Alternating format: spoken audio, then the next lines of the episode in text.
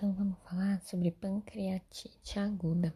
Pancreatite aguda é definida pela inflamação aguda do pâncreas, que pode inclusive envolver os tecidos peripancreáticos e órgãos, à distância também, devido a uma resposta inflamatória multissistêmica que é, é gerada. As principais causas vão ser litíase biliar em 45% dos casos e a pancreatite aguda alcoólica, 30% dos casos, mas existem outras, então vamos começar a falar delas.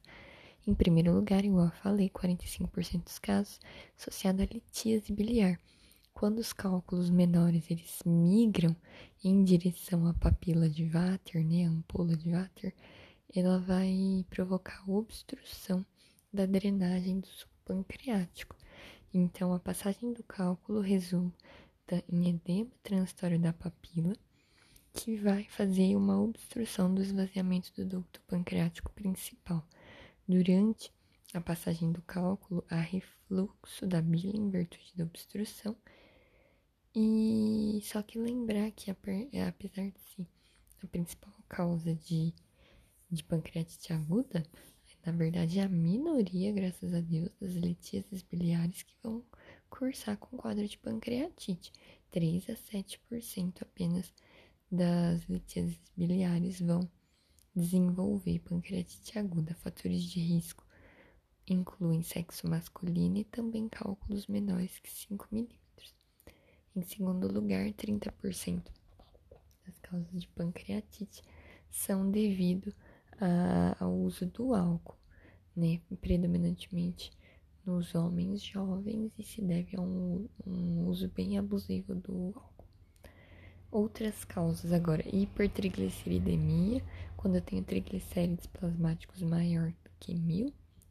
Hipercalcemia é uma causa rara, mas decorre da deposição excessiva de cálcio no ducto pancreático, ativando prematuramente o tripsinogênio.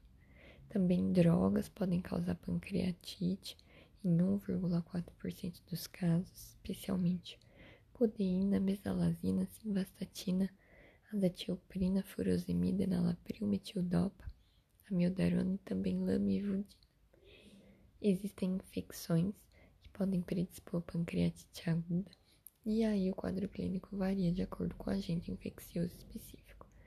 CPRE, a CPRE diagnóstica e ou terapêutica em 5 a 7% dos casos pode acabar ocasionando uma pancreatite atrogênica. E, por fim, também nós temos os tumores, os tumores pancreáticos ou papilares que provoquem obstrução à drenagem do suco pancreático pode provocar a pancreatite aguda, especialmente se o indivíduo tiver mais que 40 anos de idade. Então, fisiopatologia associada à pancreatite aguda está muito associada à ativação prematura do tripsinogênio no interior do pâncreas. Então, basicamente, eu vou ter uma autodigestão do parênquima pancreático. As enzimas digestivas que o pâncreas produz não vão ser escoadas, então elas vão ser ativadas lá dentro do pâncreas mesmo e vão começar a digerir esse órgão, gerando inclusive uma resposta inflamatória multissistêmica com circulação sistêmica de citocinas, IL-1, 8, 6 e TNF-alfa, é, formação de espécies reativas de oxigênio que causam lesões e disfunções de múltiplos órgãos, inclusive em estágios mais graves, com síndrome do desconforto respiratório agudo do adulto. O quadro clínico, o quadro clínico, ele é caracterizado por uma dor abdominal. Essa dor abdominal, ela Caracteristicamente, ela é contínua, mal definida, localizada no epigastro, no andar superior do abdômen, e ela tem uma característica de irradiar, irradiar para o dorso e também para flancos, que é a chamada dor em faixa ou em barra. O alívio da dor ele é provocado através da posição genopeitoral, que é a prece maometana. E na posição supina e com esforço, os pacientes relatam o, a piora da dor. 90% dos casos existe náuseas e vômitos. Em até 25% dos pacientes eu vou ter icterícia. Existem sinais de gravidade que incluem os fatores que determinam a estabilidade hemodinâmica, então hipotensão, taquicardia, pode ter também febre, ilho paralítico, alterações sensoriais que podem então predizer a existência de uma encefalopatia pancreática. Os vômitos profusos, as úlceras de estresse podem provocar hemorragia digestiva alta e, além desse tipo de hemorragia, eu posso ter hemorragia retroperitoneal, né? Porque o pâncreas ele é retroperitoneal, então poderá cursar com os sinais de Cullen, que é a equimose periumbilical, e o Gray Turner, que é a equimose nos flancos. É, a classificação clínica da pancreatite aguda pode ser feita através da classificação de Atlanta revisada, que vai caracterizar, então, de acordo com a gravidade da pancreatite, em aguda, aguda, aguda leve, no caso, aguda moderadamente grave e também a aguda grave. A pancreatite aguda leve ela pode ser sem falência orgânica e sem complicações locais do sistema. Já a aguda moderadamente grave é aquela em que eu vou ter uma falência orgânica transitória que se resolve em até 48 horas e complicações locais do sistema sem sistêmicas sem persistência da falência orgânica. Então não é persistente, ocorre, mas não é persistente. Já a pancreatite aguda grave é aquela em que a falência orgânica é persistente, sendo única ou múltipla. Então, são esses os aspectos clínicos. A grande maioria dos casos vão ser leves. Diagnóstico exames complementares. Então, para o diagnóstico de pancreatite aguda, a gente vai usar três critérios básicos. Primeiro, dor abdominal persistente, de forte intensidade, no andar superior do abdômen, que pode ter a característica em faixa ou em barra. Segundo, alterações das enzimas amilase e ou lipase acima de três vezes o limite superior para o normal dessas enzimas. E também o terceiro critério seriam achados tomográficos compatíveis. E assim, são três possibilidades de critérios, eu preciso de dois ou mais. Falando sobre as enzimas, a gente tem as dosagens de enzimas pancreáticas, que são a amilase e a lipase. Para eu ter um uma maior probabilidade de realmente estar me deparando com um diagnóstico de pancreatite aguda tem que estar pelo menos três vezes é, acima do limite normal de do limite de normalidade, né? A amilase ela se eleva primeiro e ela ela cai mais rapidamente, então ela é mais sensível. Já a lipase ela é mais específica, ela demora um pouco mais para positivar, mas ela fica positiva por mais tempo. Então, no, no geral, se fosse para escolher um dos dois, escolheria a, a lipase, por conta dessa questão de ser mais específica. No entanto, não importa basicamente o valor, sendo acima de três vezes né, do, do valor de normalidade, não, não importa o valor em si da amilase da lipase, esse valor não tem implicação diagnóstica, implica sim que existe a condição de pancreatite na realidade. Exames de imagem, então. O ultrassom de abdômen, ele vai ser realizado nos pacientes em que eu tenho essa pancreatite com necessidade de esclarecimento.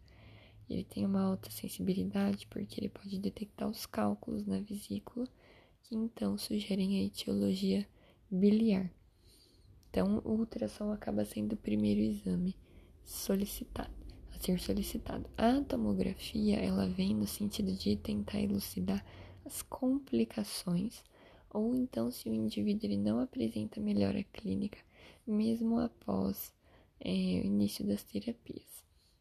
De maneira geral, a preferência, se possível, é realizar tomografia entre 3 a 6 dias da admissão do início do sintoma do paciente, porque é um exame que demora mais para apresentar alterações nas imagens. Falando ainda da tomografia, existem os critérios de Baltazar, que estratificam a gravidade da pancreatite aguda através das alterações é, tomográficas, sendo a pontuação de 0 4 e quanto mais pontos na classificação de Baltazar, maior o risco de complicações. O prognóstico. A maioria dos casos, 85% dos pacientes com pancreatite aguda vão apresentar formas leves, em que eu vou ter curso autolimitado da doença, com melhora clínica em até 7 dias, e o tratamento conservador ele vai ser eficiente, com jejum e analgésicos. No entanto, as formas graves elas vão se associar em até 30% de mortalidade. Tem disfunções orgânicas múltiplas, complicações infecciosas, é, necessidade de internação prolongada e antibiótico terapia é, endovenosa. Existe um score denominado score de Hanson que vai predizer para a gente qual que é o possível prognóstico desse paciente. Então ele vai falar o prognóstico, se esse paciente ele tem quanto que, que ele é provável dele ficar, né? Como que ele é provável de evoluir se ele tá mais propenso a ter um quadro mais grave, leve, então é sempre prognóstico. Ele vai utilizar vários parâmetros, sendo que na presença de três ou mais critérios, o paciente já é classificado como pancreatite aguda grave. E ele é bom porque a sensibilidade e especificidade dele é bastante relevante. Então existe esse score de Hanson e também existe o score Apache 2, que ele avalia critérios clínicos, laboratoriais, mas ele é um pouco mais mas ele é um pouco mais trabalhoso de ser calculado do que o Apache 2, o, do que o Hanson, né? Um score Apache 2 igual ou maior do que 8 vai sugerir quadro grave. É, quanto ao tratamento da pancreatite, é, a reposição volêmica deve ser iniciada agressivamente, meio a 1 miligrama, meio a 1 ml por quilo por hora, até a normalização do hematócrito. É, Prioriza-se a administração de analgésicos opioides e BPs devem ser prescritos. E assim, a depender do quadro, a gente vai fazer o, o jejum, então nos casos leves e moderados, a gente vai fazer um jejum de até 24 horas e vai fazer um tratamento sintomático. E aí depois é, é reavaliado o quadro, né? O uso profilático de antibióticos, mesmo nos casos graves, não está indicado, exceto se o paciente apresentar algum indício que realmente ele tenha a infecção. O tratamento endoscópico, ou através da CPRE com esfinterectomia, é indicado para remoção de cálculos biliares nos pacientes com colangite associada a pancreatite. E então não são todos os pacientes, geralmente pacientes que têm uma gravidade mais, mais pronunciada. Possíveis complicações da pancreatite crônica vão envolver é, coleções pancreáticas, trombose venosa portal, isquemia intestinal, disfunção do esvaziamento gástrico, síndrome compartimental abdominal, pseudoaneurisma, pseudocistos, etc. Com relação à necrose pancreática, a necrose pancreática é um marcador importante de gravidade dentro do quadro de pancreatite aguda e ele vai ser um estágio de maior dano ao parênquima da glândula e então eu vou apresentar uma tomografia de contraste venoso, que é o método preferencial para você fazer esse diagnóstico, evidenciando sinais inflamatórios persistentes.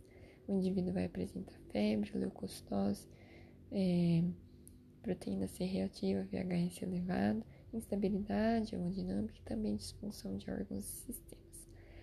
É, essa necrose pancreática ela pode ser estéril ou infectada e você tem que determinar isso quanto antes para tomar a conduta mais adequada, porque no caso dela ser estéril, a maioria vai ser tratada conservadoramente. Já nos casos infectados, a intervenção deverá ser cirúrgica com necrose necrosectomia, desbridamento, drenagem, e também, é claro, antibiótico terapia endovenosa.